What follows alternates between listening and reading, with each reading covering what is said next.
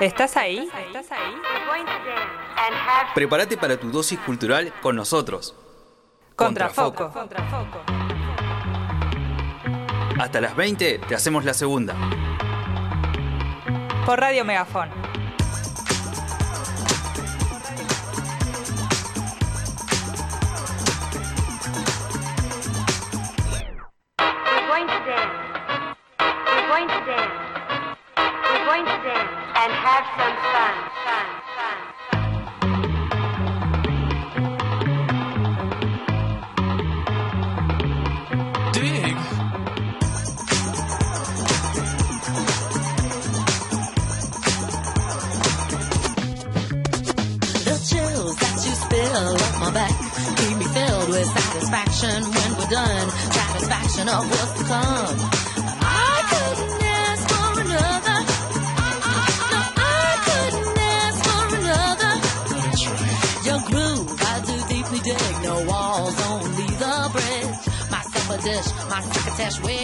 Buenas tardes. Bienvenidos y bienvenidas. ¿Hay gente del otro lado? Espero que sí. Bienvenidos y bienvenidas. Estás escuchando Contrafoco en Radio Megafon. Ya este miércoles, 6 de la tarde, 6 y 4. Miércoles 3 de mayo. 3 de mayo a las 18.04 de la tarde estás escuchando Contrafoco en Radio Megafon. ¿Quién les habla? Rocío Suárez. Tengo a mi compañera Laura Suárez y tengo en la operación técnica a Camila Paredes. Crack, que estuvo preparando todo, estuvo preparando cámaras, Sí. luces. Mientras nosotras tomábamos mate y comíamos. Sí, sí, sí, sí, sí, sí. Literal. Bueno, si escuchan mi voz eh, media ronca es porque estuve pasando un cuadro. No llegó a ser de gripe, pero bueno, de resfrío. Así Es la que época. Estamos en una época, claro, donde... Igual no eh, se te la- nota, ¿eh? la- O sea, lo, lo escuchás vos nomás. O sea, ahora quizá la gente va a ser más detallista. Claro. Más puntillosa. Quizás ahora si que no lo marcaba no se Exactamente, cuenta, pero bueno, sí, no lo a tu riesgo. Ahí está. Eh, yo tampoco pretendo disimular, así que estamos en, una- en un momento donde están los virus y bacterias... eh, A full. Están a full, porque está el cambio de temperatura, estamos en, bueno, ya en otoño ya se están vivenciando los, las temperaturas mucho más frescas que antes. Aleluya, al fin, porque la verdad es que estaba haciendo calor ya aún en abril y era raro porque ya estábamos transitando, estábamos transitando la primera etapa del otoño y vos decís, che, estaría bueno que esté frío, ¿no? Estaría bueno. ¿No? Digamos, a acordaba- las personas como nosotros que, y en nosotras que nos gusta el frío.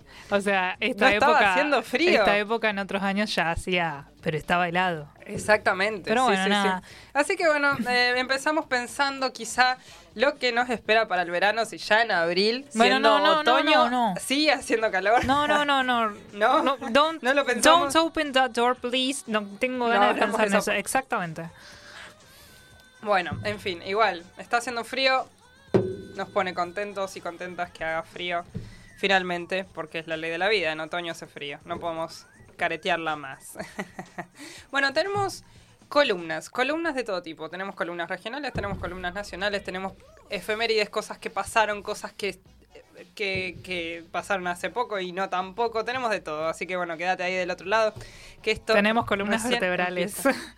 ¿Qué? Nada, un chiste malo. No, repetilo ahora. Tenemos columnas vertebrales. También tenemos columna.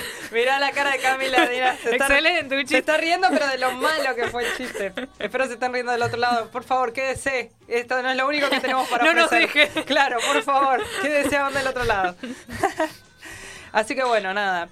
Eh, si recuerdan, yo creo que sí, recuerdan obviamente, que eh, el lunes, este, el, el lunes pasado fue feriado. Fue feriado porque fue el Día del Trabajador.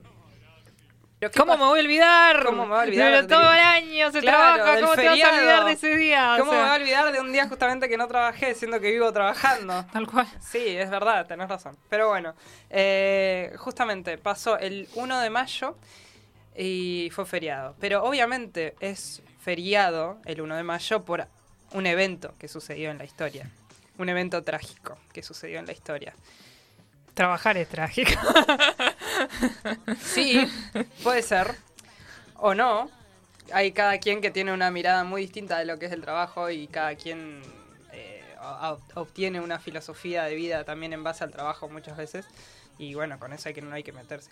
Eh, pero sí, lo, que es cierto es que la ley de la vida en este mundo capitalista es que nos toca a todos y a todas trabajar remuneradamente o no remuneradamente, igual todos y todas trabajamos.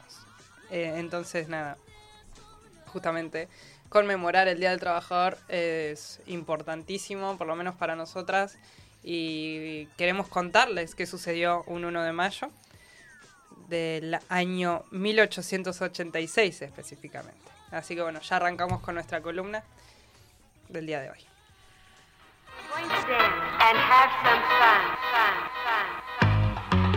Estás escuchando Contrafoco. Conducido por Rocío Suárez y Lucas Silosa. Por Radio Megafon.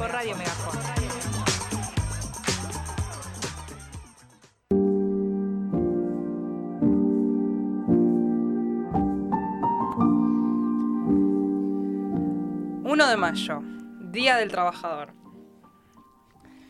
El 1 de mayo se instituyó como Día Internacional del Trabajador en conmemoración de la sangrienta represión que sufrieron los obreros de la fábrica McCormick durante varios días de abril y de mayo de 1886 en la ciudad de Chicago, Estados Unidos. ¿Vos conocías esta historia? ¿Conocías este evento? Algo sabía, sí. Justamente igual estos años, últimos años próximos, no es que lo tenía tan presente. Claro, sí, sí, sí, es un evento que ya sucedió hace un par de siglos. Em, pero, pero lo queríamos traer justamente por más de que ya haya pasado el lunes, eh, queríamos traerlo porque primero es historia y es historia mundial y es algo que nos compete a todos y a todas, que es el trabajo en realidad.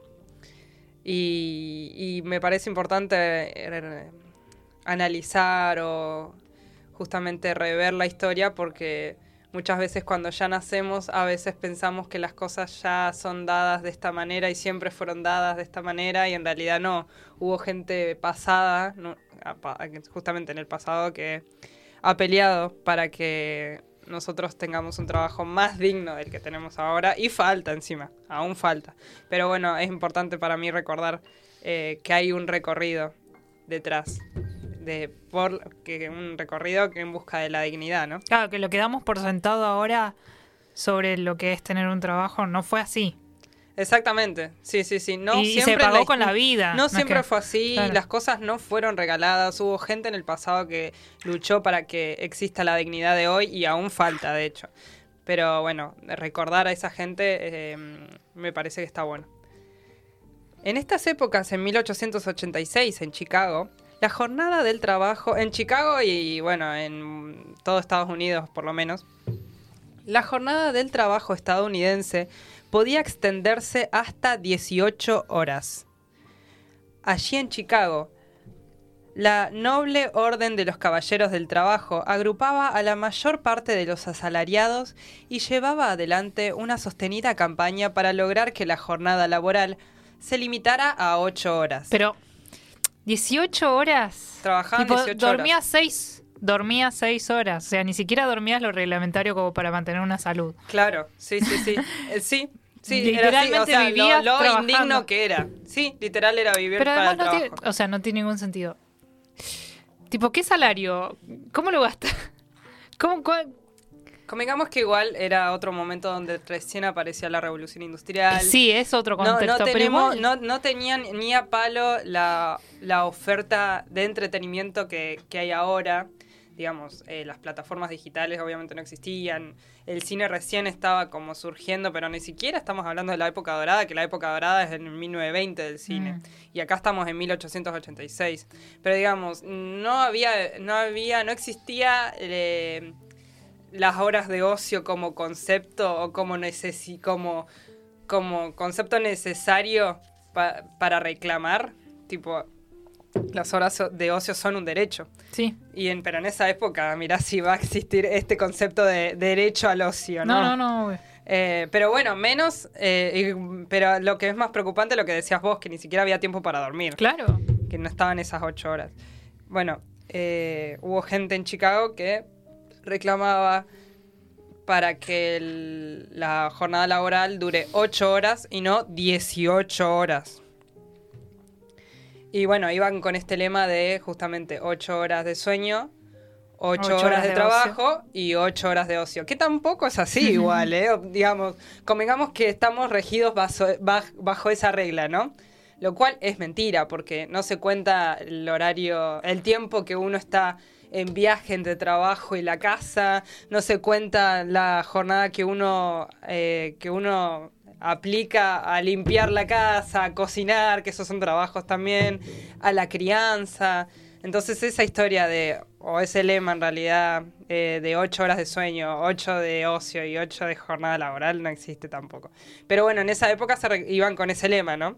Y planteado específicamente a que la jornada laboral dure solamente ocho horas. Este reclamo chocó con una cerrada oposición empresarial, circunstancia que impulsó a los obreros de Chicago a declarar la huelga. La protesta contó con una adhesión en todo el país de más de 5.000 trabajadores, clamor que finalmente hizo ceder al sector patronal. O sea, aproximadamente 5.000 trabajadores estaban reclamando por 8 horas, eh, por una jornada laboral de 8 horas, ¿no? Pero los dueños de McCormick, que era la empresa, la empresa de los personajes que vamos a mencionar en un futuro, no aceptaron el cambio y ello llevó a que sus empleados exteriorizaran su descontento, concentrándose en los alrededores de la fábrica. Para frenar la situación, la empresa recurrió a la policía. El día 1 de mayo, la protesta fue acallada a balazos por las fuerzas represoras, que causaron numerosos muertos y heridos. Pese a la violencia desatada contra ellos, el 2 y el 3 de mayo, los obreros se reunieron en el mismo lugar y en ambas oportunidades volvieron a ser salvajemente atacados, por lo que nuevamente gran cantidad de manifestantes perdieron sus vidas y quedaron gravemente heridos. Acá ya estamos hablando de una represión que hubo eh, en la fábrica McCormick en el año 1886, que mm, destinó la muerte de, de muchos trabajadores, digamos, y manifestantes en el lugar. El 4 de mayo volvieron a concentrarse. Esto, esto es importante, digamos. La gente, por más de que, de que sufría represión, igual iba a concentrarse. El 8 de mayo volvieron a concentrarse y a sufrir la violencia de la caballería policial. Como aún así no cedían los trabajadores, los uniformados, los uniformados abrieron intenso fuego y abatieron a numerosos trabajadores igualmente. En medio del caos estalló una bomba, supuestamente arrojada contra las fuerzas represoras. Este hecho, históricamente conocido como el atentado de Haymarket, motivó el posterior, el posterior enjuiciamiento a seis obreros, los mártires de Chicago, cuya culpabilidad jamás fue, fue probada. ¿Qué quiere decir lo que acabamos de leer? En el 4 de mayo estalló una bomba y, y esta bomba fue hacia, el, eh, hacia la policía que estaba reprimiendo. ¿Ok? Entonces, eh, ¿cómo, ¿cómo vas a, a pegarle o a herir o a matar a un policía, no?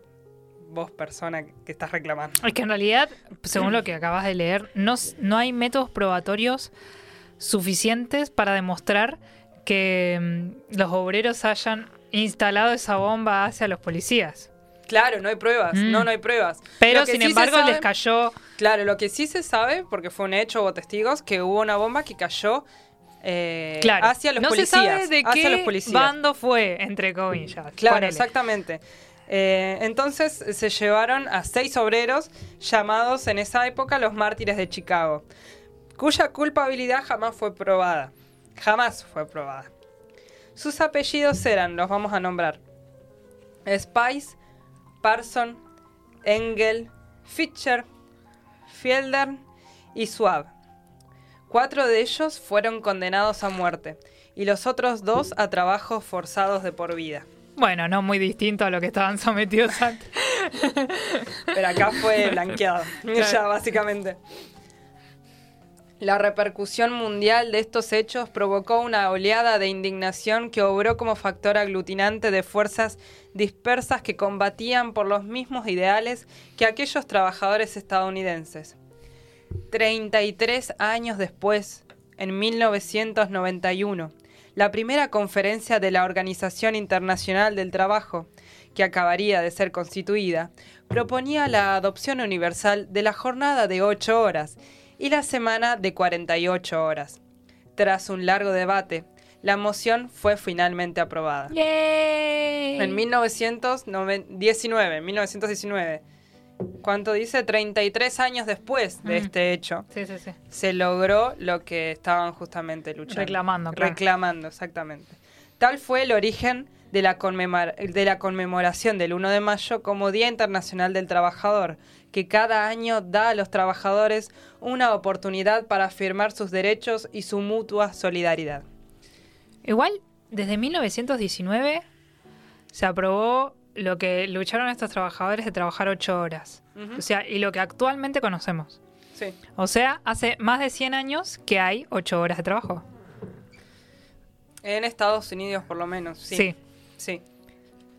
Estaría bueno plantearlo desde, desde otro punto de vista, tipo las distancias, el momento, el plantear las distancias que había, la poca inmediatez que hay a comparación de hoy y el internet. ¿Se podría debatir de vuelta eh, las ocho horas, justamente? Es que son en este contexto actual y después de la pandemia se ha notado mucho, han salido notas periodísticas, datos, eh, notas de opinión también, que hablan mucho del teletrabajo.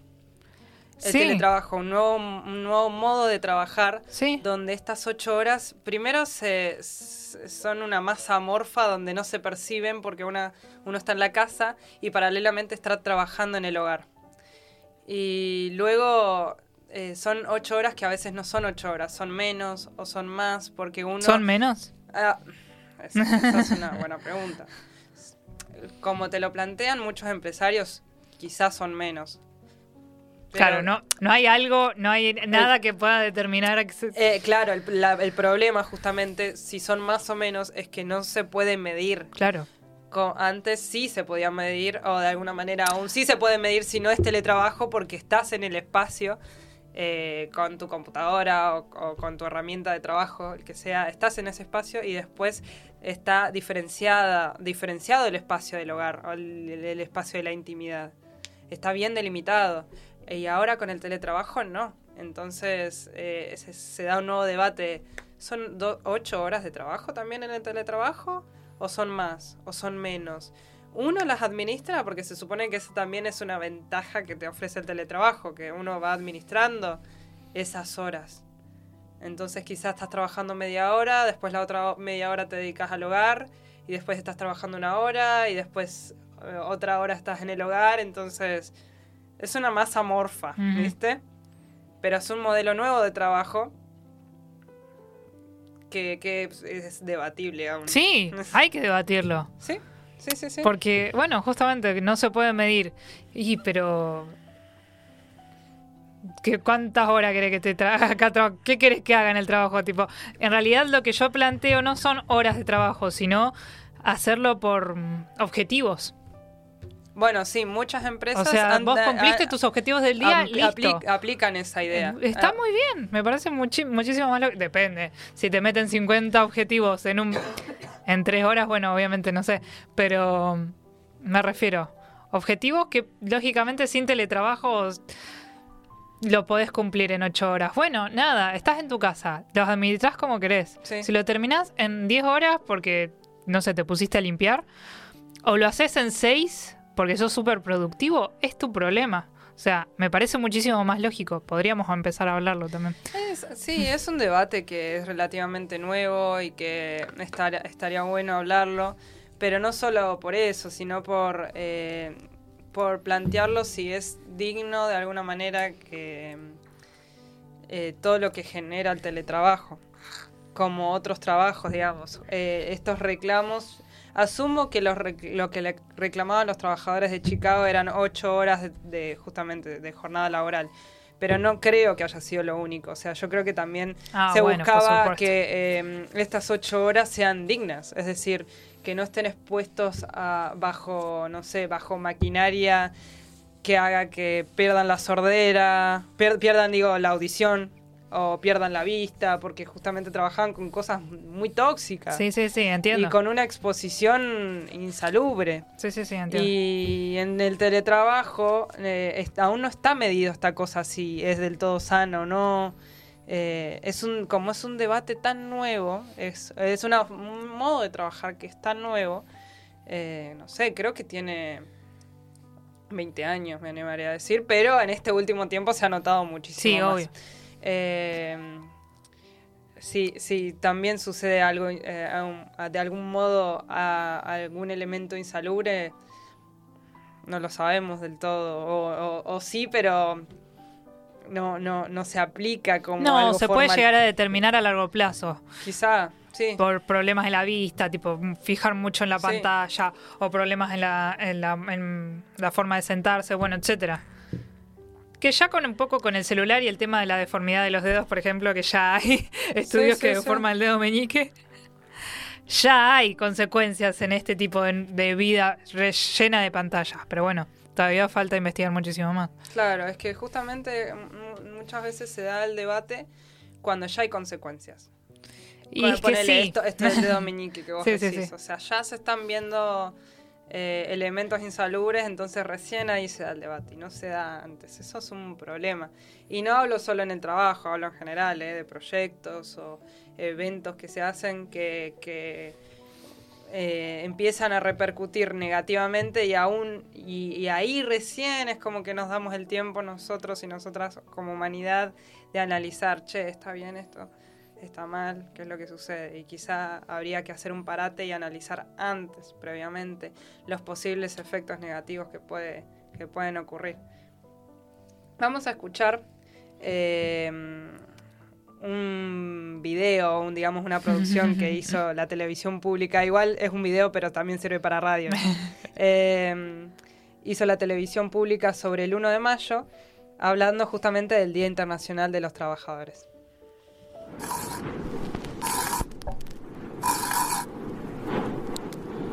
El primero de mayo de 1886, un grupo de obreros de la ciudad estadounidense de Chicago reclamaba por sus derechos.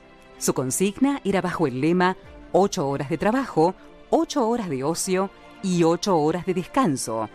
En esa época, el único límite que existía era el no hacer trabajar a una persona más de 18 horas sin causa justificada y la consecuencia era una multa de 25 dólares.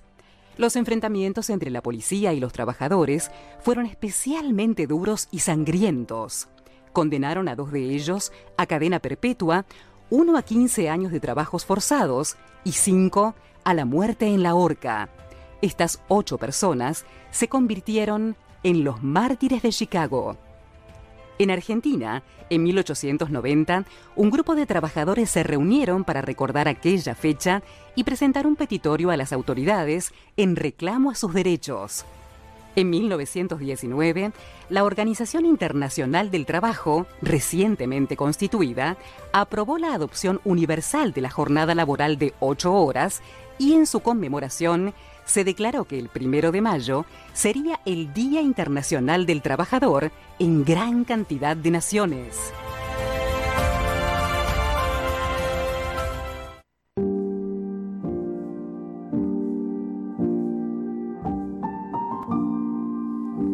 Ese fue un breve resumen, lo que estuvimos escuchando sobre el 1 de mayo, Día Internacional de los Trabajadores.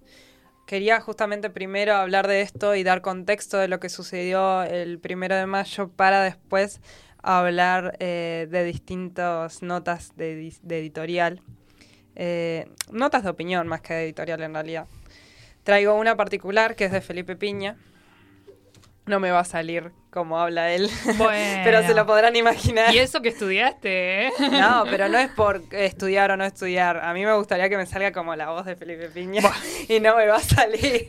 Pero se lo podrán imaginar. Tenés que estudiar actuación para eso. Claro, sí, sí, sí, Mm. sí. Eh, pero bueno, Felipe Piña ha escrito en, en- para una nota de caras y caretas en el año 2006. Yo voy a hacer una breve corrección a las fechas porque él habla de una fecha particular, pero justamente fue escrito en 2006 y bueno, vamos a traerlo ahora en el 2023, eh, sobre el Día Internacional del Trabajador. Así que bien, damos inicio. Mayo es un mes marcado por una historia. Una tradición de lucha que arrancó un primero de mayo de 1886 allá en Chicago, cuando un grupo de trabajadores organi- organizó una movilización popular en reclamo de una jornada de ocho horas en una época en que lo natural era trabajar entre 12 y 16 horas por día. La mayor democracia del mundo, entre comillas, para hablar de Estados Unidos, Mm. era respondió brutalmente y fraguando un atentado. En- encarceló a un grupo de militantes populares en los que intentó escarmentar a toda la clase trabajadora de los Estados Unidos y, ¿por qué no?, de todo el mundo. ¿Esto qué quiere decir? Que al, al tener detenidos seis obreros en esa época también era de alguna manera advertencia para el resto de la sociedad. Ah, sí, siempre es así. sí, para justamente Controlar y castigar, Sí, literalmente. Sí, sí, sí, sí, sí, esto de mirá lo que te va a pasar si seguís reclamando. Tras un proceso plagado de irregularidades, fueron detenidos los dirigentes anarquistas Adolf Fischer, Augusto Spice, Albert Parson, George Engel, Louis Ling, Michael Schwab, Samuel Fielden y Oscar Nib. Los cuatro primeros fueron, ahorcados el 11 de noviembre de 1887. Lin prefirió suicidarse con una bomba que él mismo había preparado en la cárcel antes de padecer la justicia del sistema. Una adelantada. Estaba ansioso el pibe. Sí, ah. son, son, son decisiones, ¿no? No, obvio. Miguel Schwab y Manuel Fielden fueron condenados a prisión perpetua y Oscar Nib a 15 años de cárcel. Miguel Schwab dijo al escuchar su condena que reconocía a aquel tribunal nin- dijo que al escuchar su condena que reconocía aquel tribunal ninguna autoridad y que su lucha y la de sus compañeros era de una justicia tan evidente que no había nada que demostrar y que ellos luchaban por las ocho horas de trabajo, pero que cuatro horas de trabajo por día serían suficientes para producir todo lo, lo necesario para una vida confortable, como arreglo a las estadísticas. Sobraría, pues, tiempo para dedicarse a las ciencias y al arte. Esto es lo que declaraba uno de los detenidos. Porque, claro, las ciencias y el arte deben ser para todos. Cuat- ya hablaba de cuatro horas en ese momento. Sí, ¿Vos- algo que aún no se aplica. si es que se va a aplicar en algún momento. No, pero el tipo ya dice, ya con cuatro horas todos, toda la población, ya nos alcanza. Es una, Para- es una producción, es una muy buena sí, producción sí. ya con cuatro horas. Pero bueno, se hace es aún de ocho horas. Es algo que, que podríamos seguir debatiendo en realidad, ¿no? Pasaron 120 años, pero esto fue escrito en, 2016, en 2006. Ah, Así que yo voy a hacer un cambio acá. Y voy a poner que pasaron, que es el tiempo que pasó justamente, pasaron 137 años de aquellos crímenes de Chicago. Y pasó mucha agua y pasó mucha sangre bajo el puente. Los obreros de todo el mundo eligieron el primero de mayo como jornada de lucha, de recuerdo de sus compañeros y de lucha por sus derechos, de ratificación de su condición de ciudadanos libres, con plenos derechos, según decían las propias constituciones burguesas que regían la mayoría de los estados modernos. En nuestro país, cada primero de mayo nuestros trabajadores tomaron las calles desafiando al poder, recordándole que existían y que no se resignarían a ser una parte del engranaje productivo. La lucha logró la reducción de la jornada laboral, las leyes sociales y la dignificación del trabajador. El poder se sintió afectado y en cada contraofensiva cívico-militar, como las del 55, 62, 66, 76 y 89. Estamos hablando de dictaduras, ¿no? Esta vez a través del voto.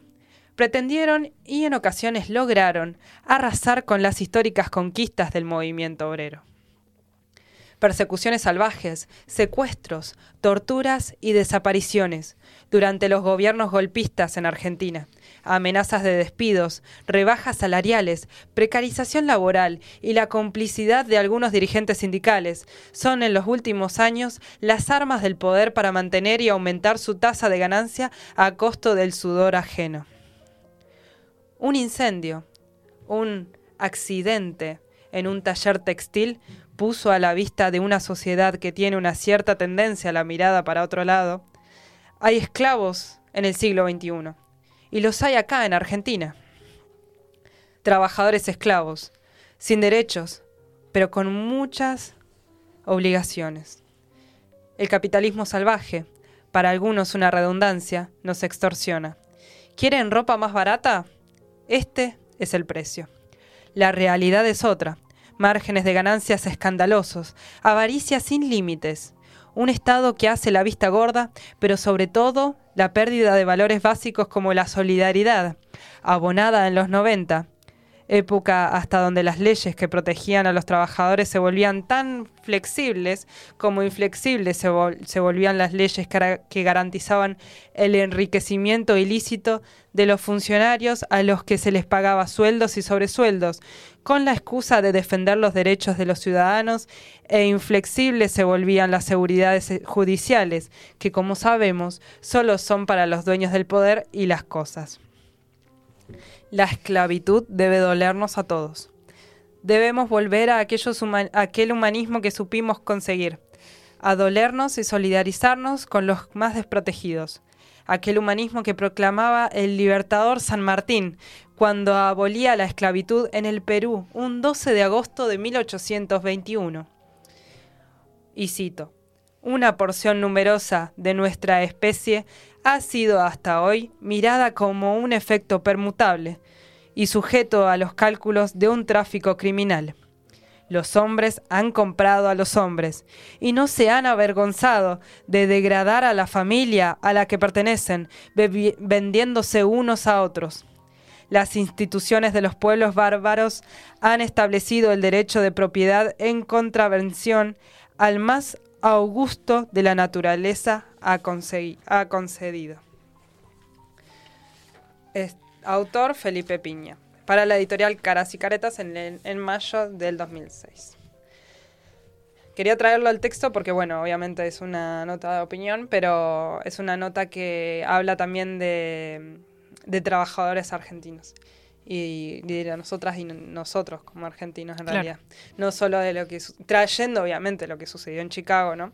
Pero también destacando que hubo luchas acá en Argentina, que hubo también fuerzas represoras que, que hicieron oídos sordos a los reclamos de los trabajadores, durante todo el siglo XX, eh, más que nada durante eh, los golpes cívico-militares.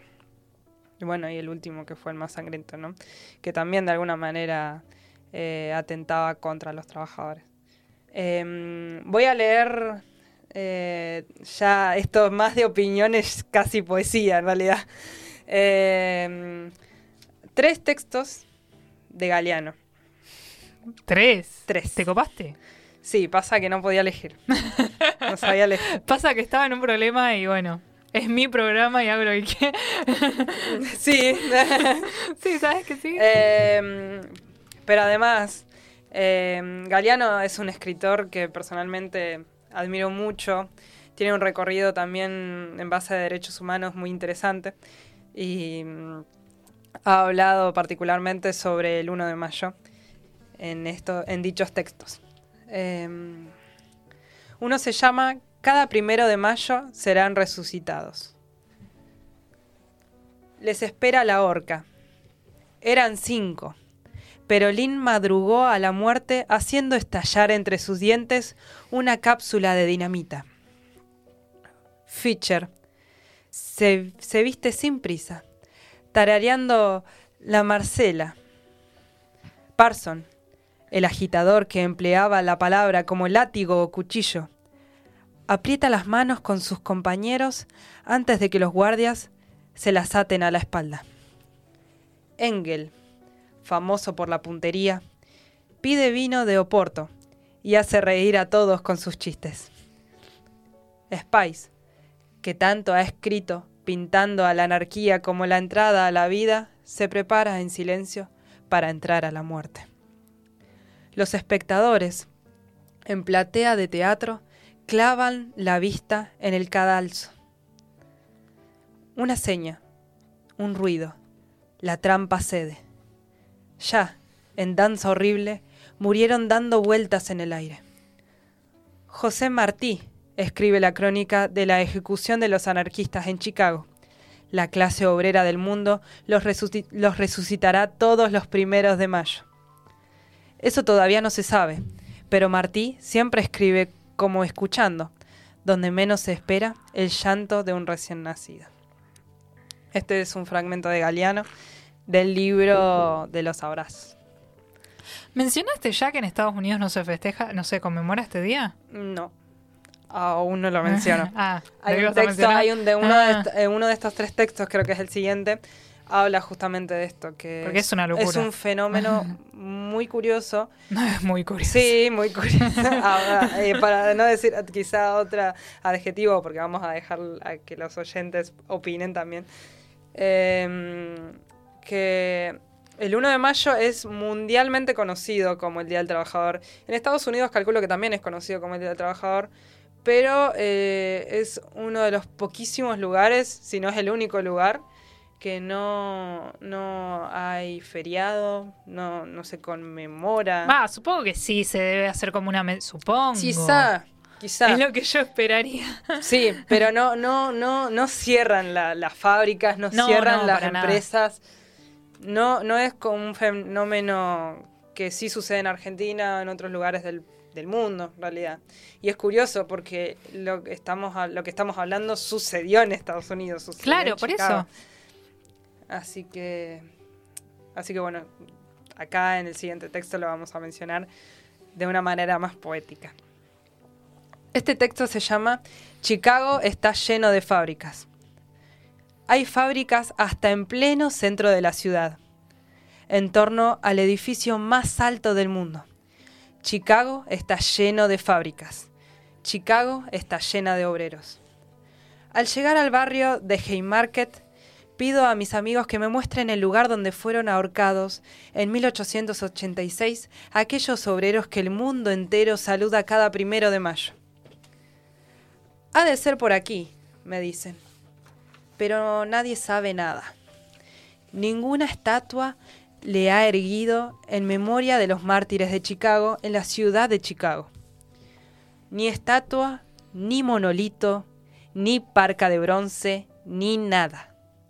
El primero de mayo es el único día verdaderamente universal de la humanidad entera.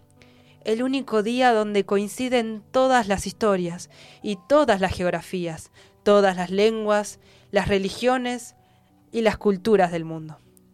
Pero en Estados Unidos, el primero de mayo es un día cualquiera. Ese día, la gente trabaja normalmente y nadie, o casi nadie, recuerda que los derechos de la clase obrera no han brotado de la oreja de una cabra, ni de la mano de Dios o del amo. Tras la inútil, tras la inútil ex- exploración de, de Haymarket, mis amigos me llevan a conocer la mejor librería de la ciudad. Y allí, por pura curiosidad, por pura casualidad, descubro un viejo cartel que está como esperándome, metido entre muchos otros carteles de cine y música rock. El, car- el cartel reproduce un proverbio de África. Hasta que los leones tengan sus propios historiadores, las historias de cacería seguirán glorificando al cazador. Este texto es de Galeano también, eh, que es un fragmento del libro Espejos, una historia casi universal, que menciona esto que estábamos hablando. ¿no? Eh, en Estados Unidos es un día cualquiera, el 1 de mayo. Sí. Irónicamente, porque es- este evento sucedió allí, sucedió en Chicago. Y por último, vamos a cerrar con este texto también de Galeano, que se llama La tarántula universal. Ocurrió en Chicago, en 1886. El primero de mayo, cuando la huelga obrera paralizó Chicago y otras ciudades, el diario Philadelphia Tribune diagnosticó. Dos puntos. El elemento laboral ha sido picado por una especie de tarántula universal y se ha vuelto loco de remate. Locos de remate estaban los obreros que luchaban por la jornada de trabajo de ocho horas y por el derecho a la organización sindical. Al año siguiente, cuatro dirigentes obreros, acusados de asesinato, fueron sentenciados sin pruebas en un juicio mamarracho. George Engel, Adolf Fischer, Albert Parson, August Spice marcharon a la horca. El quinto condenado, Louis Lin, se había volado la cabeza en su celda. Cada primero de mayo, el mundo entero los recuerda. Con el paso del tiempo, las convenciones internacionales, las constituciones y las leyes les han dado la razón. Sin embargo, las empresas más exitosas siguen sin enterarse. Prohíben los sindicatos obreros y miden la jornada de trabajo como aquellos relojes derretidos que pintó Salva- Salvador Dalí. Así. Re crítico. Bueno, son No, textos no, no, de Galeano, no, son que esa está perfecto, impronta. Sí, no, sí, sí, O sea, está perfecto. Y cuando suceden hechos de esta índole, hay que ser crudo y hay, con- hay que contar la realidad como es, porque de alguna manera así se hacen los cambios. Así se hacen los No, cambios. de- y eso, de que el tiempo les dio la razón. Sí, Sí, sí, es que era una, es una locura. 18 horas Sí, es una locura. Es una locura. No se puede vivir únicamente del trabajo. Para el trabajo y del trabajo. Eh, el ser humano merece dignidad. merece dignidad también. eh, en- y merece dignidad no solo en el trabajo, sino en, en otros espacios. Pero no solamente ámbito- eso, tipo, mirá, lo, no solamente que se conmemora todo lo que fue el reclamo y todo lo que fue eh, las sentencias y demás, sino que y se puede extender muchísimo más allá. Se sigue recla- o sea, es, un- es una lucha todavía actual. Sí. No, por- porque no se cumplen las ocho horas y porque uno de los chicos reclamaba cuatro horas, o sea, Sí, no reclamaba las cuatro, no, reclamaba las ocho, pero, sí decía explicaba que cuatro eran, ya eran ya suficientes. eran suficientes. O sea, la productividad se podía generar en cuatro horas. Claro, entonces, partiendo desde ahí, más allá de que sea feriado, y está buenísimo que sea feriado y todos los trabajadores merecen descansar, su lucha continúa, ¿me entendés? Sí. Y más allá de que el tiempo les da la razón, todavía, todavía falta. Bueno, por eso los traemos también. sí, sí, sí. Porque por más de que hayan muerto, y no, en realidad que hayan muerto, los hayan asesinado, eh, la idea es que su mensaje no muera, claro. sino que se siga reproduciendo, que eh, se siga debatiendo si son ocho horas o es más tiempo, si de verdad son ocho horas de sueño, ocho horas de ocio y ocho horas no, de y que, hay, trabajo. y que es algo que se tiene que traer siempre. O sea, más allá de que parece que está bien lo que se está dado, bueno, no. Se plantea de vuelta y se plantea de vuelta y se plantea de vuelta, porque vamos a vivir trabajando y es así, salvo que seamos millonarios, que no lo somos. Entonces, Sí. Es que te obliga igual a cuestionar un montón de, de, de estructuras, en realidad. El simple hecho de, de trabajar, traba- en realidad trabajar, Claro. te hace cuestionar muchísimas Sí, otras sí. estructuras. Digamos, ¿por qué uno trabaja? ¿Para quién? ¿Con qué fin? Todas esas preguntas, a veces uno quizás se las pre- justamente se las hace y, y te das cuenta que hay un problema totalmente estructural y estructural sistemático. y sistemático, claramente. O sea, no es solamente mi pesar de que me cansa trabajar ocho horas, es, al- es va más allá Y que de no eso. es solo individual el Sí, problema, sino que es que colectivo. ese es, uno ese es el mayor problema de todos. Claro, La mayoría, no sé si la mayoría, pero muchísima gente interpreta a todos de su individualidad. Cuando a todos nos pasa y a todos nos pesa y a todos deberíamos como ponerlo sobre la mesa y, y observar que, que- que nos pasa más o menos lo mismo. Sí, Sí, sí, sí, sí. Em, así que bueno, eh, de esta manera em, damos cierre recordando justamente a estos obreros de Chicago, los mártires de Chicago, y conmemorando obviamente a todos los trabajadores, los vivos y los no vivos, los que, los que han reclamado por sus derechos y todos los que los estamos que trabajando, todos los que estamos trabajando, Sí. exactamente. Así que bueno, de esta manera vamos a escuchar a Charlie García. Vamos a escuchar su tema Ojos de Videotape.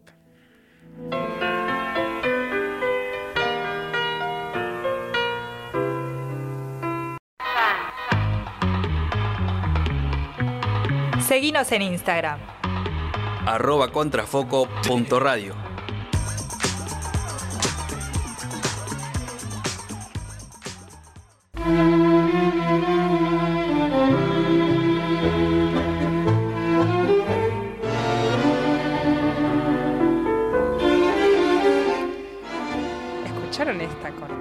que acabamos de poner? Ay, me dio que como una serotonina, que, me que subió. acaba de poner Camila. Me subió, me subió. Sí, sí, sí, sí. Eh, acá me critican que acabamos de hacer una columna por el Día del Trabajador que fue medio bajón. O- Yo no, eh, o sea, Sí, fue, entiendo lo que vas y te lo voy a decir al aire. Eh, Pero para mí estas columnas igual son necesarias. a ver, Son no, son re necesarias, Sí. pero la verdad que me tiraste un muerto. Porque ahora, porque ahora mi compañera Laura Suárez eh, preparó una columna que tiene que ver con estos tintes tanguescos que escuchamos claro, en sea, esta hay cortina musical. todo esto. Pero bueno, le dije, ahora es tu turno, tipo, ahora levanta el programa. Maneja- Literalmente, tipo, bueno, ya me encargué de que todo esté en un mood muy, muy, muy lúgubre. Bueno, levantalo, porque. Por- porque si no, esto, esto no, nos vamos a deprimir. Pero no solamente eso, sino la responsabilidad que es para mí, porque es mi segunda columna en la vida. O sea, Sí, la estamos haciendo trabajar. así que, no, no la queja no es del tra- de trabajar, que justamente. eh, Venimos de una columna hablando del trabajo. Sino que bueno, esperaba como que para atrás un, un- una pared, tipo. A, a veces, a veces los desafíos vienen así, Ah, vienen, vienen de golpe Bueno, y, sí. y vienen a, a sorprendernos. A cachetearte. Y sí, también. Bueno, Así que bueno, vamos con la columna de Laura Suárez para el día de hoy. ¿Qué tenés preparado? tengo la biografía de Enrique Santos Discépolo. ¿Quién es Pará, Enrique quiero- Santos Discépolo? Exactamente, eso es todo lo que nos preguntamos hoy, lo que nos compete Lo que nos compete acá. Bueno, eh, primero no puedo dejar de escapar de decir que el lunes, el Día del Trabajador, el lunes a la noche, queríamos salir con unos amigos porque estuvimos, el Rocío estuvo el fin de enferma y yo estuve muy encerrada también, así que decidimos salir el lunes, justo el Día del Trabajador, muy, Sí. muy indecoroso igual.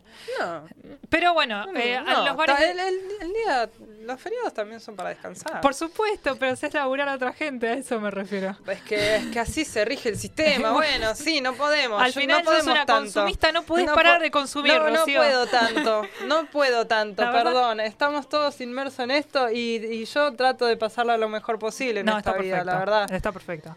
Eh, y llegamos a la noche del lunes, todo, absolutamente todos los bares, los bares abarrotados, porque habían, sin mentir, tres bares abiertos. Con justa razón, es el Día del Trabajador, está perfecto que se lo tomen. Sí, sí, sí. sí. No es queja, nosotros también salimos medio tarde. Y nada, decidimos ir al casino. Vamos al casino, ya está, se come bien, escuchamos música. Estamos viejos también en realidad. Eh, así que fuimos al casino. Éramos eh, dos amigas, o sea, mi hermana, una amiga, mi novio y yo. Y era lunes de tango. Entonces, los viejitos hermosos bailando. Bailando tango, por supuesto. Te voy a hacer una correcta. ¿Qué? No digas, o sea, yo me pongo en el piel de, de una, la piel de una viejita y no sé, a mí me pasaría que no sé si me gusta que me digan viejita. Pero, yo- recién lo acabas de decir, me no, estás pero no me gustaría a mí que me digan viejita. Recién dijiste, me pongo la piel de una viejita. sí, de una señora, De- una señora y no sé si me gustaría que me digan viejita. Pero a algunas señoras tampoco les señora gusta que le digan abuelas, por ejemplo. Bueno, había muchísima gente. Claro, ¿cómo, ¿cómo nos referimos a ese, a ese grupo de so- a había ese mucho, grupo social? había mu- ¿Cómo se la autopercibe? gero- gerontofobia. Arre. Había mucha gente bailando, Sí. bailando tango. Había un tanguero cantando en vivo hermosamente. Y justo estábamos hablando de trabajo, hermoso, el Día del Trabajador, obviamente, pero no se puede escapar. Y Y estábamos hablando cómo eh, desarrollar este programa. Y justo el tanguero estaba cantando sobre Enrique Santos Discépolo, canción de Enrique Santos Discépolo, y mi novio me dice, hace o sea, hace una columna sobre la biografía de él, que es súper interesante. Y yo como, fa, tenés razón. Y ahí empezamos a investigar un poquito, me mandó el link de Wikipedia y nada más. Pero me dio el pie para eso, así que esta columna va dedicada a él. Em, Bien. así que, bueno, haciendo toda esta intro, No, no, me parece bien. Em, continuó. Una vida que lo llevó a conocer la soledad absoluta por momentos, pero también en otros sentirse miembro de la más extensa familia, el pueblo argentino. Mientras se comparaba con los criminales, los novios o los cobardes para sentenciar, yo regreso siempre. Enrique Santos Discépolo, también conocido como Discepolín. Hay una Para los razón. amigos. Tipo, discepol- Para- tipo Ah. mini discépolo. claro, está chiquito. Hay una razón, obviamente. Nacido en el barrio porteño de Valvanera, el 27 de marzo de 1901. Es de Aries. Sí. no soy muy devota de los signos, entonces cada vez Rocío me la hacen chiste por eso.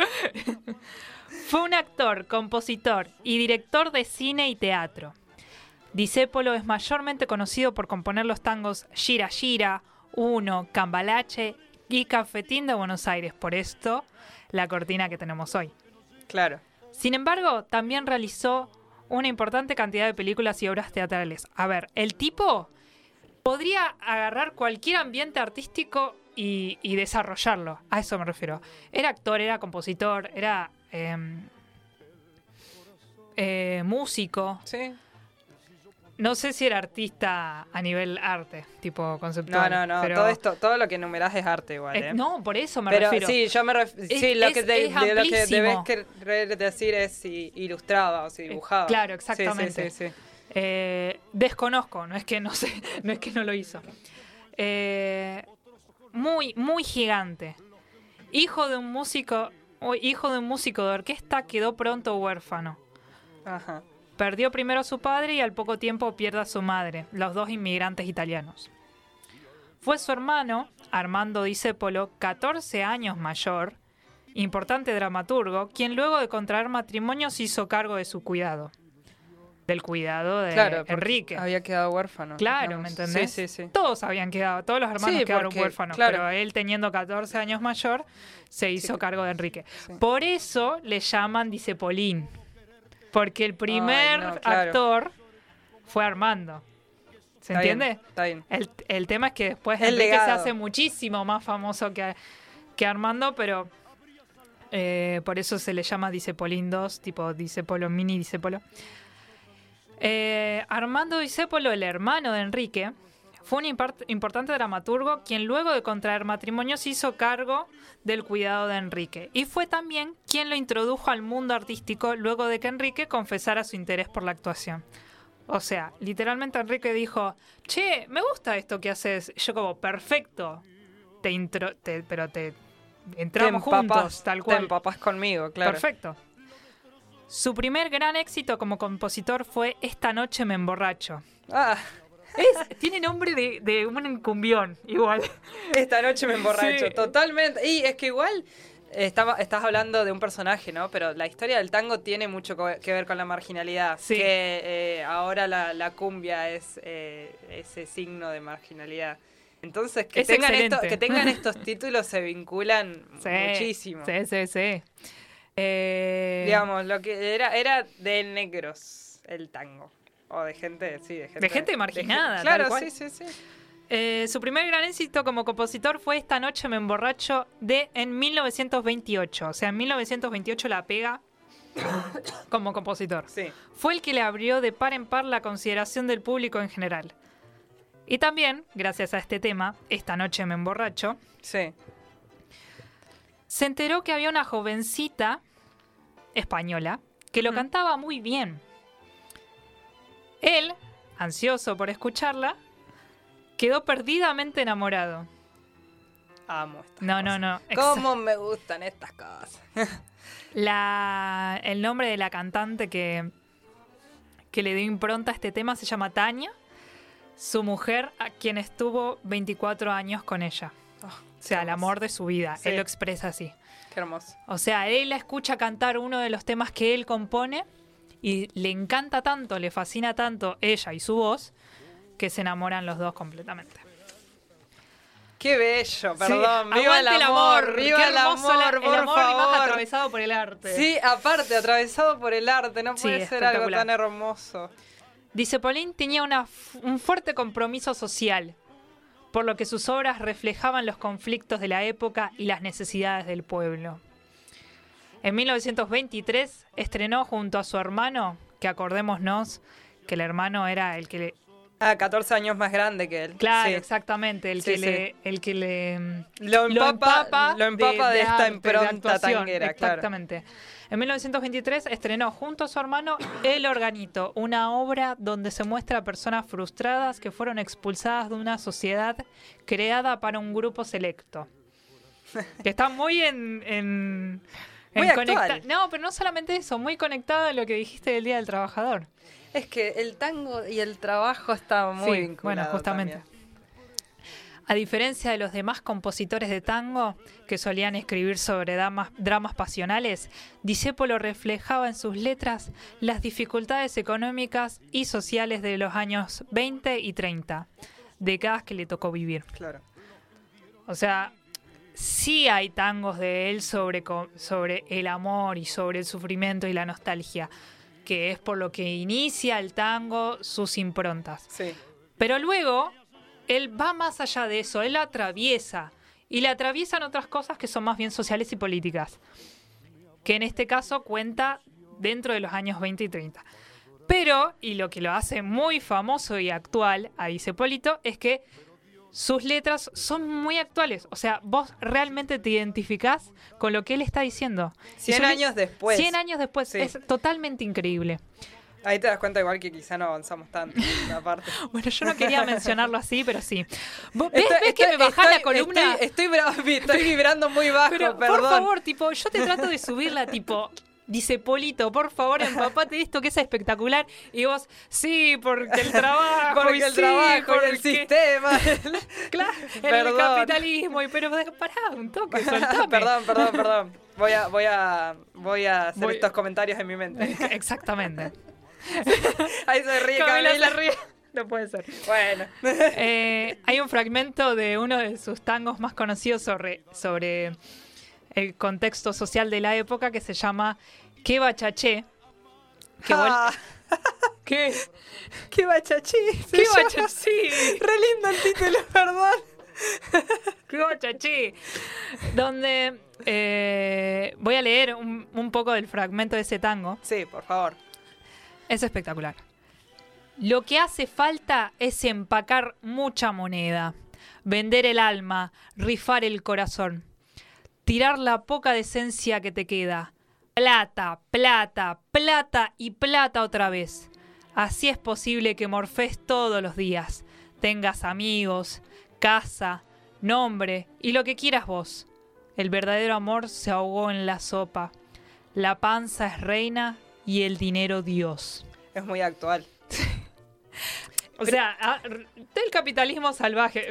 Es que básicamente está diciendo muy- necesitamos plata para vivir. Eh, Exactamente. Y, Eh, por más y amigos, por más casa. y vas a depender más- de eso toda la vida, ¿me Sí. entendés? O sea, Pues- la plata no es lo único que hace a la vida, pero es un factor importantísimo para poder vivir en realidad. sí, o sea, no. todo lo, o No casi todo elegir. lo que pueda, lo que lo que necesites es con plata. Así Claro. que bueno, y dice lo, lo cuenta en este tango. Tal cual. bien.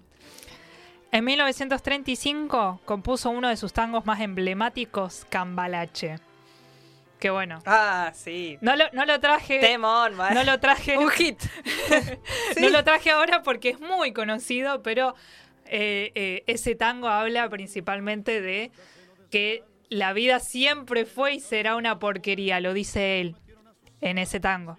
Eh, en el mi- 1510 y en el El 2000 también. Eh, Eh, es un hermoso tango.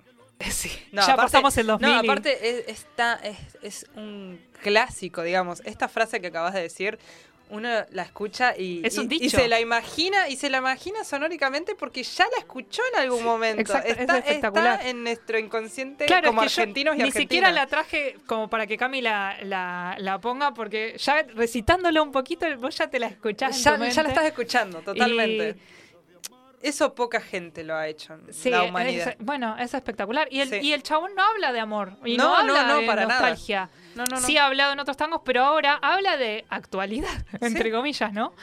No, y, además, eh, visionario. Porque hablaba de que. no sé si un visionario o si está describiendo el, el factor de la época y nosotros justamente no avanzamos tanto como vos decís. Bueno, pero citar que en el 2000 también va a ser igual, Sí, que como igual estamos sí, diciendo, como estamos viviendo ahora en el Sí. 1920, Sí. es un poco de visionario No, igual. sí, no, sí, es o verdad. o es verdad, es habla quizá y vuelve la Rocío depresiva. Ay, Dios, la te Rocío dije que triste. no, no la quiero Pero acá. a ver, Disépolo también de- debió tener un poco de, de- de esta cosa lúgubre, porque para, digamos, eh, a- además de que hablaba de realidades, las realidades muchas veces, o, o- o no muchas, pero a veces es lúgubre. Y mencionar que en e- esta época es así y en el 2000 también va a ser así. Sí. Habla, habla de una idea También de que va a ser así. de que A ver, quizá no se avance tanto o de que Claro. esto se va a sostener por mucho tiempo, Tipo, esto se muchachos, ¿eh? plancha. Claro. Esto va Es- planchado. esto va a ser así. No, pero para mí lo comenta desde la observación. Para mí el tipo era muy observador a, la vista humana. Y que hay personas que se manejan con mucha miseria. Entonces es como, bueno, nada. Sí. eh, describiendo eso. No, y además que hablan del 2000 como una cosa re futurista. Andás a ver qué iba a pasar en el 2000. Es, un- es un- es un- Es espectacular. es una letra hermosa. Es una letra hermosa. No sé si hermosa es la palabra. No, sí, es hermosa. Para, para mí sí, pero bueno, sí. Apreciación lo, dejamos personal. a lo dejamos obviamente para los oyentes, ¿no? También sí. Pienso y digo lo que pienso. Que luego pasó a llamarse A mí me la vas a contar. Se llamaba su programa de radio en donde se dedicaba a recitar monólogos de su propia autoría, brindando siempre su opinión sobre los conflictos sociales y políticos de la época. Tenía un programa de radio. Claro. Como nosotras. Sí, o Twitter también podemos decir. ¿Qué Bueno. me la va a venir a contar? Un Bueno, tuitero sí. promedio. Sí, sí, sí, tal cual. Bueno, sí, tal cual. Bueno, pero el yo la vi, ¿me entendés? Claro. Pienso ¿Qué- qué y me- digo qué- lo que quién- pienso. ¿Quién me la va a contar? Yo No, la vi, tal cual. Yo te la puedo recitar si quiero. Bueno, exactamente. Él hizo un programa de radio literalmente recitando todo lo que a él le parecía. Sí. Eh, no es novedad que Disépolo haya sido peronista, en la historia lo cuenta. Eh, entonces, en, este, en estos programas de radio lo que él exponía eran sus monólogos a favor de unas de ciertas políticas, peronistas por supuesto, Claro. y en contra de otras que, bueno, eh, Sí, eran antiperonistas. No O sé si antiperonistas, eh, En pero- oposición a lo que él claro, pensaba. más bien conservadoras, Sí. es muy común eso. Sí, sí, sí. Eh, en ese entonces no solo era peronista, sino que militaba fervientemente y en la radio se lo exponía. En sus producciones denominaba a sus contreras como mordisquito. Ah, ok. O sea, yo quiero hacer este paréntesis porque los militantes peronistas, más en la época donde nació el término, a los, in- al antiperonismo se lo llama gorilas. ¿Qué gorila? ¿Gorila esto? Sí. O sí. tilingos Sí, también. que también tiene otro significado también más bien como más clasista, pero si quiere decir lo mismo. Él denomina de otra manera, o sea, saca de, saca de la galera otro término que, que lo denomina a él desde su impronta mordisquito. ¿Por qué mordisquito? Porque consideraba a los antiperonistas como carneros. Ajá. O sí, sea, es- sí, se es ha muy ingenioso. eso. Sí, sí, sí. Su último monólogo radial fue el 10 de noviembre de 1951, un día antes de las elecciones. De las suerte. elecciones donde gana Perón y donde las primeras elecciones donde existe el voto femenino. Sí. Que ahí Eva, en su en, en- recostada, abatida por la enfermedad, vota por primera vez Sí. con esa emblemática foto. Su, su, su último monólogo radial fue un día antes de esas elecciones. Fue un monólogo súper pesado, no es la palabra, pero súper extenso, lo leí, no lo traje a colación ahora, pero sobre matando totalmente a la, a la oposición de Perón y, y embelezando todo lo que es el peronismo y a Eva. Tenía Sí. una... mm, y también por los derechos de la mujer. Era muy progre. Muy progre. Pero sí, sí. sí, sí. Eh, y, y traje a, a colación el, Ah, vamos a un escuchar video. entonces. Exactamente, Sí. sí. Vamos a escuchar Sobre, entonces. eh, él habla en un monólogo sobre su definición de libertad. Bueno, lo vamos a escuchar Sí, sí, entonces. sí. Vestido nacional. Antes que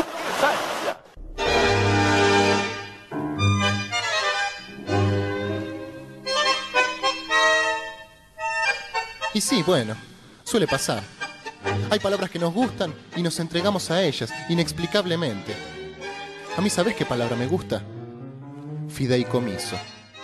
Yo no sé lo que significa fideicomiso. Probablemente no lo entienda nunca, y si me lo explican, me lo voy a olvidar a los cinco minutos. Pero ¿qué me importa? A mí la palabra me gusta igual. La digo y me siento bien. Fideicomiso.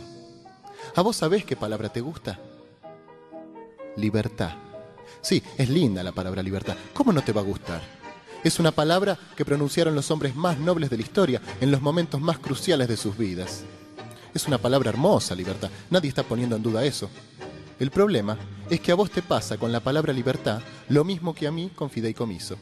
Te gusta, pero no sabés lo que significa. Y si alguna vez te lo explicaron, te olvidaste a los cinco minutos. Por lo menos, por, por- por lo menos eso quiero creer yo, que te olvidaste. Si entendieras lo que significa, mordisquito, no dirías esas cosas que decís. Mira, eh, yo no soy maestro, así que no te puedo enseñar nada, ni a vos ni a nadie. No sé exactamente qué significa la palabra libertad, pero sí sé lo que no significa. Lo que no significa lo tengo clarísimo y si querés te lo digo.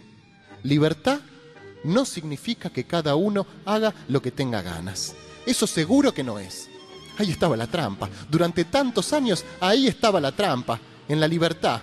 Claro, es una palabra tan linda, tan grande, tan patria, que en su nombre se han cometido las mayores calamidades. ¿O no te acordás? ¿Qué nombre le pusieron? A ver, ¿qué nombre le pusieron a su golpe de Estado los que bombardearon su propia plaza y mataron a sus propios civiles? Dale, ¿qué no te vas a acordar? Si mil veces lo viste en la escuela. Libertad es que cada uno haga lo que tenga ganas y todo aquel que se oponga a esta verdad será de ahora en más un tirano. No, che, no. A mí no me gusta que me hagan trampa, ni vos ni nadie. Libertad. Libertad no es que cada uno haga lo que se le antoja. ¿Es un valor con el que cuentan todos los hombres y mujeres de la patria? Sí. Es tuya y mía y de todos y es para siempre, claro. Y gozamos de la más absoluta libertad para discurrir, hablar y poner en obra todo aquello que no perjudica los derechos de otro ni se opone a la justicia que se debe a sí mismo. ¿Escuchaste, no? Todo aquello que no perjudica los derechos de otro. Ahí estaba la trampa. Cada vez que alguien quiso sacarles los privilegios que perjudicaban los derechos de otro, lo acusaron de atentar contra la libertad. La libertad de ustedes, claro. Porque de la libertad de los demás que se ocupen los demás. Ah, ¿y no tienen armas para defenderse? Ah, bueno, pero tienen libertad para conseguirlas. No, mordisquito. No hagas trampa. Nadie es libre si defrauda la libertad de sus semejantes atropellando sus derechos. En una palabra, nadie es libre si es injusto. Así que mejor, mejor anda buscando otra palabra, porque esa será muy linda, pero ya le descubrimos el truco, ¿sabes? ¿Probaste con fideicomiso? Mira que a mí no, ¿eh? A mí no me la vas a contar.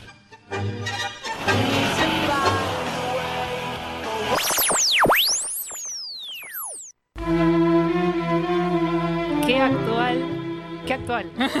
Qué actual lo que, lo que estábamos escuchando, siendo que es un texto, digamos, o un monólogo de, de principios de siglo, realidad. 1950, Sí, de- más o Ah, menos. no es principios de siglo, es mediados. Sí. Bueno, igual, sí. Es algo que ya pasó hace tiempo. y se sigue debatiendo. Sí, Sí, sí, sí. Em, ya dijimos que él era fiel militante peronista. Pero. Y bueno, en su programa de radio lo.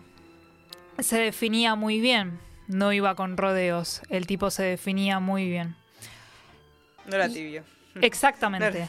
Pero esta militancia esta fiel militancia a Perón le costó, y le costó caro. Sí.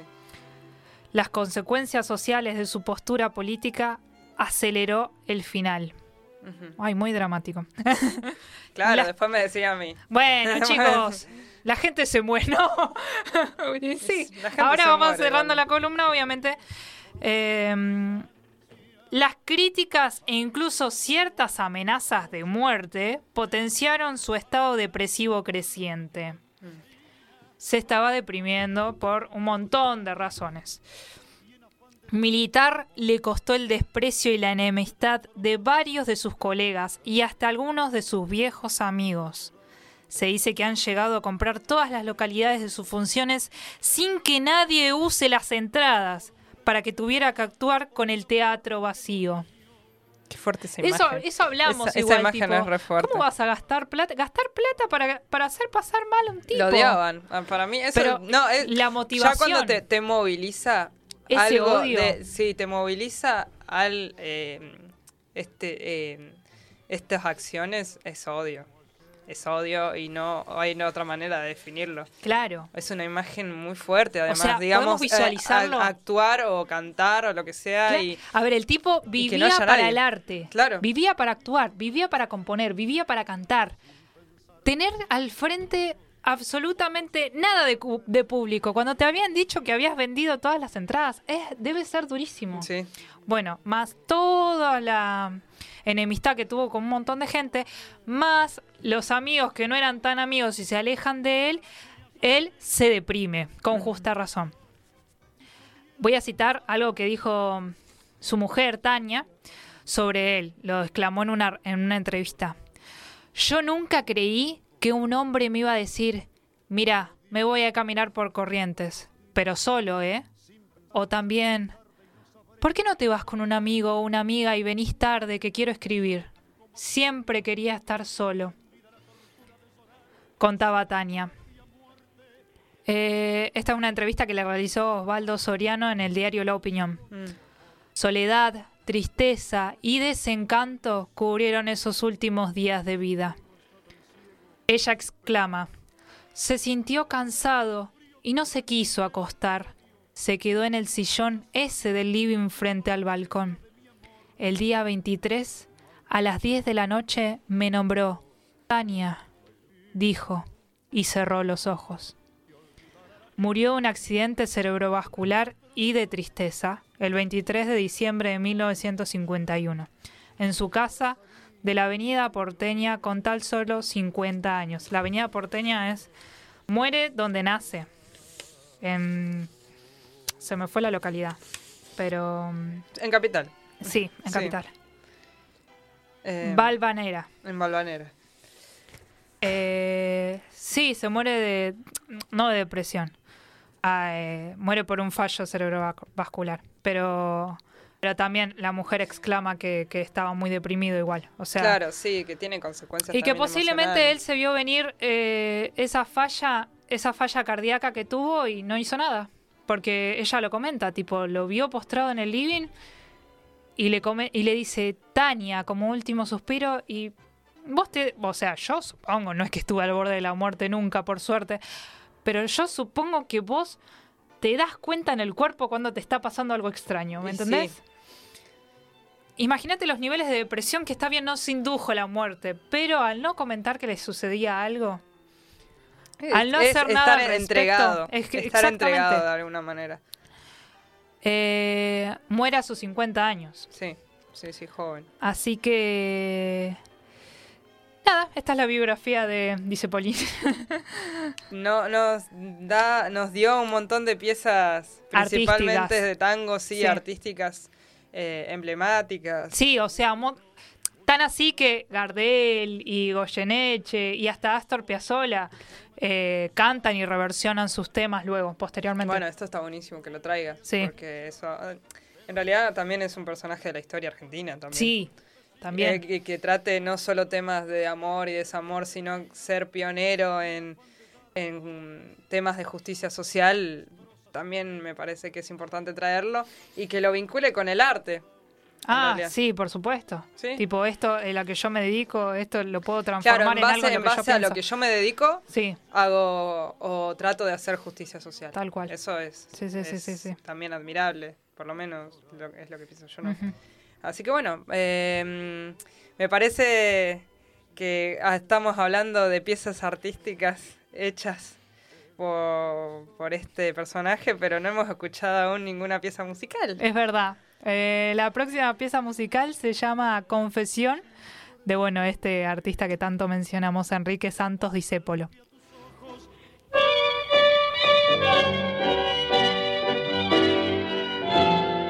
Escuchando Contrafoco en Radio Megafón, estuvimos escuchando una canción, un Dice tango. Polito. Ah, Ah. estuvimos escuchando Dice Polito con Confesiones, ¿no? Se, Sí. llama, se llamaba así el Sí, tema. sí, sí. Perfecto. Es la primera vez que traemos un tango y es Confesión. Sí. Confesión de Enrique Santos Discépolo. Perfecto, sí, sí, sí. Es la primera vez que traemos un tango y bueno, los tangos tienen unas letras hermosas. Así que quizá podríamos traerlo más seguido. Esta noche me emborracho. Claro, la hacemos versión cumbia. Tal cual. Bien, de esta manera hemos traído dos columnas fuertes, hemos traído columnas de vida, pero bueno, habla mucho de la, de, de la humanidad. Muy socios, eh, sociales políticas. Sí, sí, sí, Sí, sí, totalmente. Pero bueno, vamos a hablar ahora de, de efemérides, ¿no? Sí, sí, de efemérides de hoy. Eh, ¿Qué pasaron pasó? ¿Qué- bastantes cosas. qué eh, pasó un bastante, día como hoy? cosas. Eh, hoy en 1993. Ah, se cumplen 20 años de esta efeméride. Me doy cuenta ahora. Mira, justo un número redondo. Sí. Te puede llegar a interesar. Es el Día de la Libertad de Prensa. Ah, bien. Sí, sí, sí. De mi palo, ok. Tal cual, sí. Sí, sí, sí. La Asamblea General de las Naciones Unidas decretó este día con el objetivo de evaluar el estado de la libertad de prensa a nivel mundial, defender los ataques a la independencia de la prensa y de las y los periodistas, así como también rendir homenaje a quienes perdieron su vida en el ejercicio de su profesión. ¿Viste? Hablamos de trabajo y hablamos del trabajo como periodista también, ¿viste? Muy bien. Y sí, son trabajos particulares. Sí. Sí. Eh, 1902, aniversario fundación de Bariloche. Ah, Bariloche está cumpliendo Cumpleaños, años. Bariloche. Feliz Uh. cumpleaños Bariloche. No es regional, pero es patagónica, así que la quise traer. No, sí, está buenísimo. Tal cual. Eh, 1785. Ok, O sea, hace un montón. mucho. 1785. Nace sí. Vicente López y Planes, político, escritor y abogado argentino. Muchos estarán preguntando, ¿quién chota es? Sí, señora, no use esa palabra. Eh, es así el meme. Pasó a la posteridad por escribir la letra del himno nacional argentino en 1900 1812. 1902. Claro, porque yo te iba a preguntar, eh, Vicente López y Planes. eh, Es el mismo apellido. Sí, Planes, sí. Na- nace en 1786, o sea, antes... 85. 85, antes de que Argentina Sea independiente. se, se sí. independice, Sí. claro. Y yo decía, un montón. Es una persona que... Que vivió bastante para la época. No, sí, claro, y que y, y yo digo, ¿qué, qué relevancia tiene con la Argentina si nació antes de que Argentina fuera, Sí, y cual. independiente? Sí, tal cual. Pero bueno, ahora me decís que hizo la letra del himno nacional argentino, tiene todo el sentido. Exactamente. De hecho, en Un día ¿qué- como hoy, un qué 3, eso lo un quería 3 de mayo. Seguro hacía frío. Seguro. Sí. Seguro. No, eso es indiscutible. Sí, sí, sí. De hecho, en, en la columna que vos hiciste del Día del Trabajador, en el- la nota de opinión de Felipe Piña nombra un poco de la letra que creo que hace un guiño a propósito a- al himno nacional. No me acuerdo en qué parte.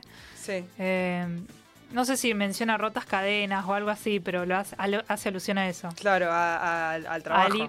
que exactamente. Claro. Y al himno. Sí, sí, sí. Eh, un día como hoy, pero en, en 1951, muere Homero Mansi. Uno de los más importantes letristas de tango de la historia. Estamos muy Estamos- tangueros sí, hoy. Me gusta muy- igual. Sí, mucha argentinidad. Tal. Exactamente. Eh, nacido en Añatu- Anatuya, Santiago del Estero, en 1907. Fue guionista y director de cine, pero alcanzó la fama con sus versos. Varios de los tangos más famosos de la historia fueron escritos por él, como Sur, Malena, Barrio de Tango y Milonga del 900. Malena canta el tango como ninguna. Sí. Cantamos re lindo, ¿no? Ay, güey, por algo estoy conduciendo un programa de radio, no, no, no cantando. en- Por eso no te aparezco en la agenda cultural. Claramente. Sí, sí, sí, debe ser por eso. Eh, Camila se ríe. eh, Viste, somos, por lo menos damos risa, ¿viste? Algo generamos. algo damos. Ah, claro, Algo algo, generamos. Un día como hoy, pero en 1972, en California, Estados Unidos, nace el ex luchador profesional y actor Dwayne La Roca Johnson. Uh, la amamos. ¿Alguna de Saludos, saludos de Contrafoco. Ah, para la roca. Dwayne, tal cual. We love you, Dwayne. We love you. We are fans with, from Neuquén. From Neuquén. Sí, sí, sí. Algunas de las películas en las que participó son Guardianes de la Bahía, Shumanji, Shumanji en la selva. Shumanji en la selva. Claro, ¿verdad? no el primero. primer Shumanji es más viejo. El, el mejor Shumanji. Claro, Rápidos y Furiosos. eh, esas son algunas películas, Sí. pero se me Hay ocurre... muchas más, Sí, hay sí, muchísimas sí, más. Y... Eh, me sale una niñera de prueba de balas, pero esa no, no, es. esa es de, de Eh, Vin Diesel. Sí, Otro podría haber pelado. sido normalmente. Otro pelado... ¿vale? Otro pelado musculoso. Tal cual. Sí, sí, sí. No te vayas a confundir. Eh, Dwayne No, y también es, es criminólogo. Es criminólogo, ¿no? le iba a decir, tipo, Ay, dato de perdón. color. Eh, Dwayne Johnson también es criminólogo, aparte de ex Le- luchador se- profesional y seguro actor. fue, bueno, si no la pego con la actuación, eh, estudio una carrera. La Es que no sé típica, si la ¿viste? estudió Si primero no la y pegás en el arte, igual sí. sí, voy por cual. otro lado, por las dudas. Nada, pero no lo ahora no lo necesito. No, no. Y hoy no es una efeméride, pero es un día especial porque es el día de la milanesa. Yo hoy comí milanesa Qué rico. con mucho limón. Eso. De hecho, lo iba a tuitear limón. hoy. Tipo, aguante la milanesa con mucho limón. Con mucho limón Mucho y limón. puré. Y puré, excelente. Así que... Ah, sí. Sí, ahí, ahí decía, mira, te, te agrego a tu efeméride que nació gracias a las redes sociales. El día de la milanesa. Sí, el día de la Bueno, milanesa. viste que nosotros O sea, debe ser relativamente pero- nuevo el día. Y el día de la milanesa a nivel Argentina. Porque, Sí, obvio, obvio, Argentina, por supuesto. papá, la milanesa Un grupo de. Facebook realizó una votación y miles de usuarios votaron por el 3 de mayo. La razón, bueno, vaya a saber una cuál es. Sí. Ese dato de color también te iba a comentar que nosotros somos tan fanáticos de la milanesa que había que ponerle un nombre a un satélite, ¿te acordás? Que íbamos a lanzar, no me acuerdo en qué año. Sí, Y por voto popular se decidió que se denomine Milanesat. qué hermoso país. Excelente. loco. Qué hermoso país. Así que no sé si nos da internet, no sé qué, qué servicio nos da o qué beneficio nos da, pero se- hay un satélite allá por el, por el universo que se llama Milanesat y es nuestro. Ah. Qué bien, qué buen dato, loco. eh, Tal cual. Eh, loco, qué buena efeméride. Así que claro, totalmente. Qué Muchísimas gracias por las efemérides del día de hoy. Muy interesantes, muy enriquecedoras. Muy bueno. Sí, sí, sí, sí. Y bueno, ahora vamos a ir con la agenda cultural. ¿Qué nos depara el fin de semana? El fin de semana otoñal. No sé la temperatura, pero quizás esté medio frío. Así que ¿Te la busco? Te la busco. Bueno, contame después la temperatura de Contame, este fin de 13 semana. grados centígrados Es- en Neuquén capital. La temperatura actual. Actual. La temperatura actual en Neuquén Capital es de 13 grados centígrados. La hora es de 19 min- con 42 minutos.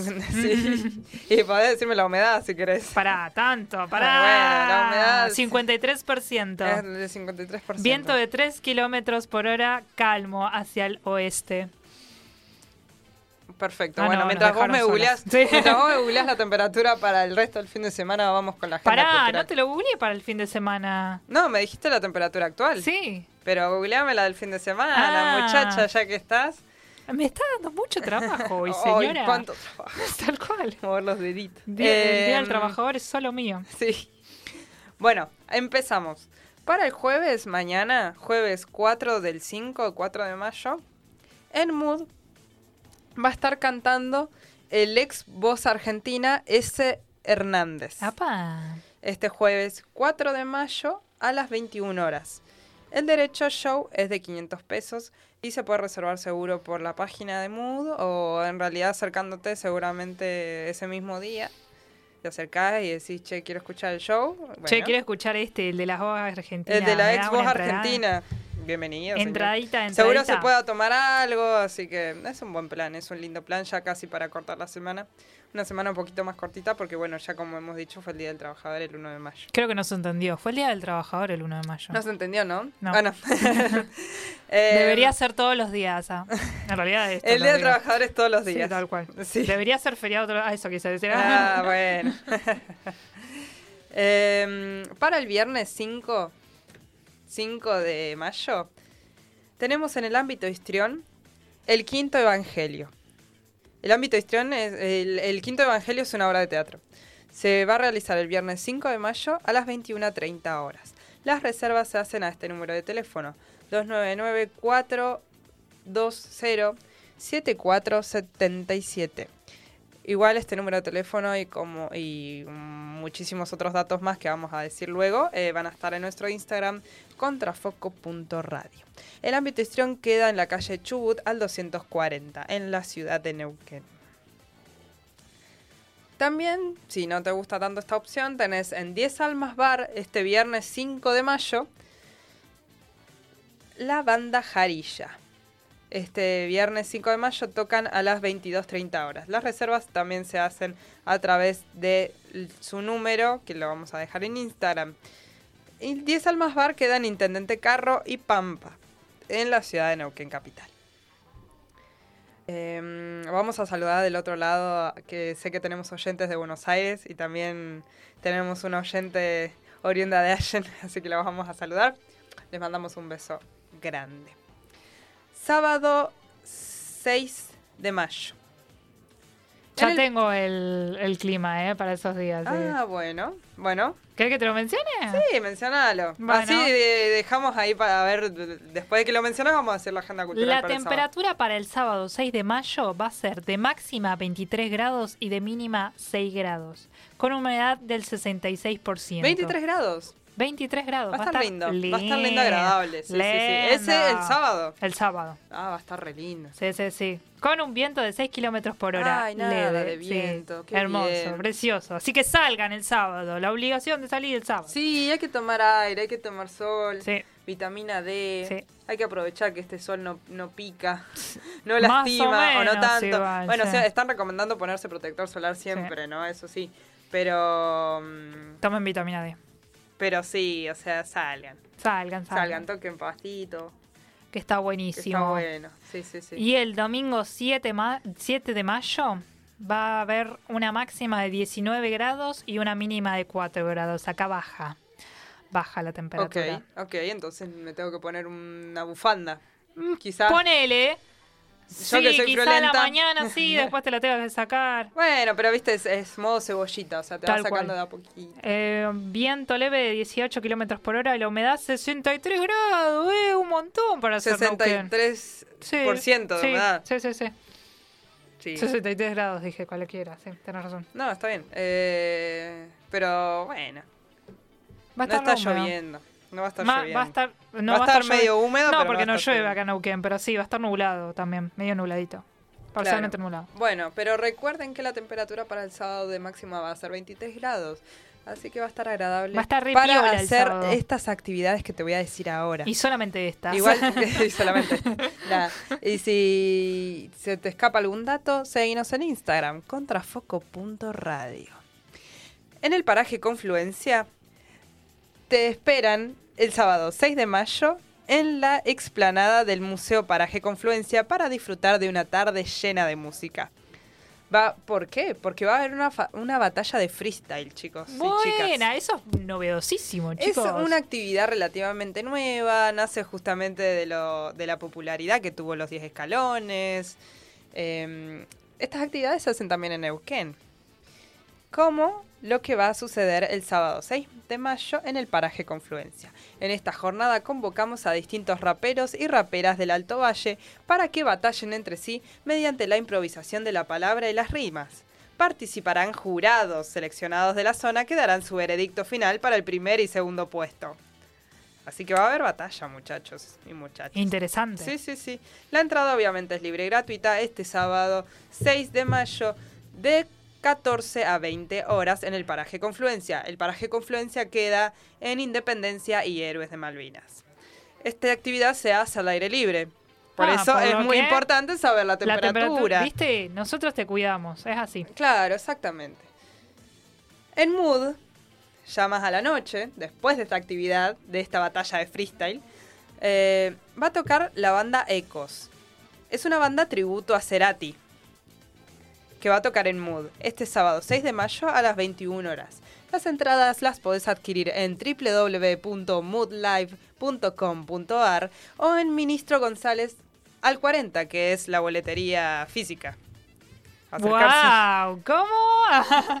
La boletería la física. boletería física, bolet, o sea, en papel, la Sí, entrada sí, en papel, sí, no acercarse ahí, lo que llevas está diciendo. tu platita y te dan la entrada ahí nomás. Porque todo es plata, plata y más plata, Claro. ya lo dijo Disépolo.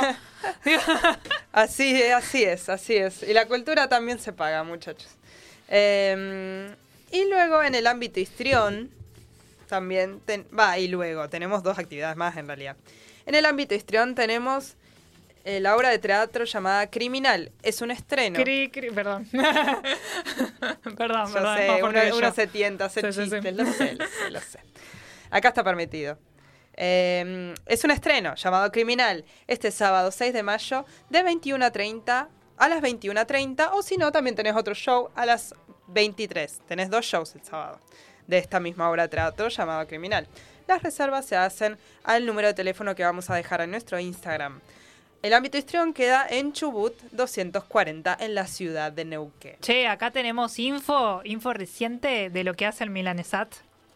Ah, dale, el milanesat, el Sí, satélite. El satélite. Viste que es el Inspirado en la milanesa, que hoy cual. es el día de la milanesa, por si usted recién se incorpora Tal a cual. la radio. Así que cene milanesa, que está a tiempo. Uy, qué rico. Sí, con mucho limón, como ya hemos dicho. Sí, sí, sí. Eh, la, el- la milanesa. El milanesat busca eh, monitorear campos y cultivos. Ah, mira. ¿Viste? Sí, muy, muy sojera, la- muy, muy, muy, muy actividad argentina, ¿no? bueno, También. bien, me sirve. Sí, sí, sí. No, sí, sí, es necesario. Eh, la- digamos, los recursos nuestros tienen que ayudarnos a que eh, nuestras actividades económicas crezcan. Tal cual. Así que bancamos mucho lo que hace el Milanesat.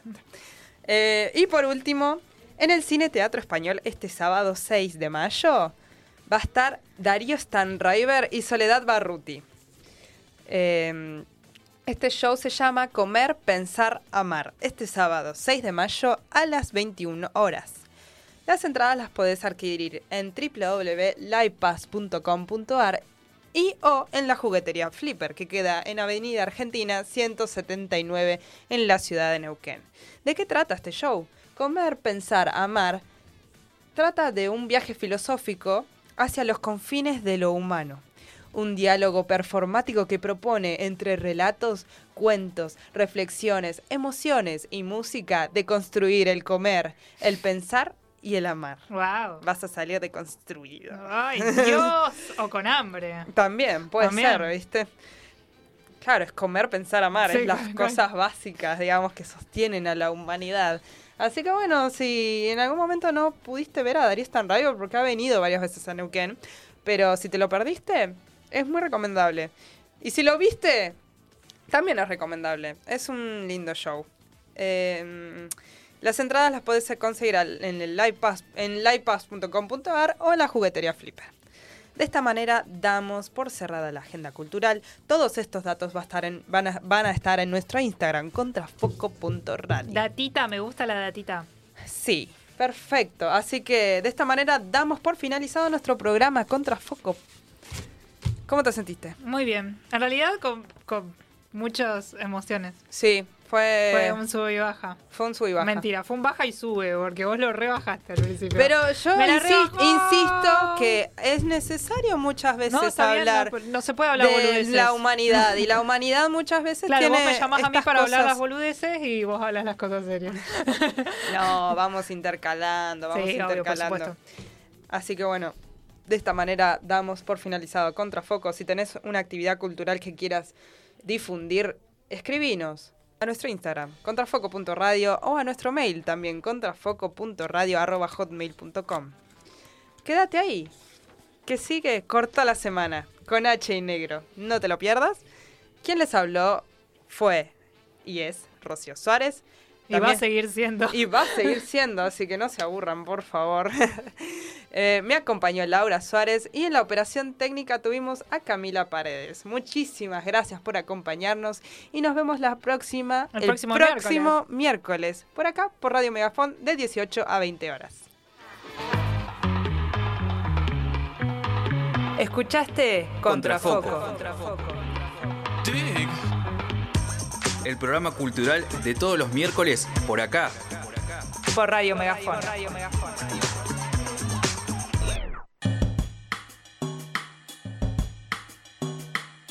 Bajate la app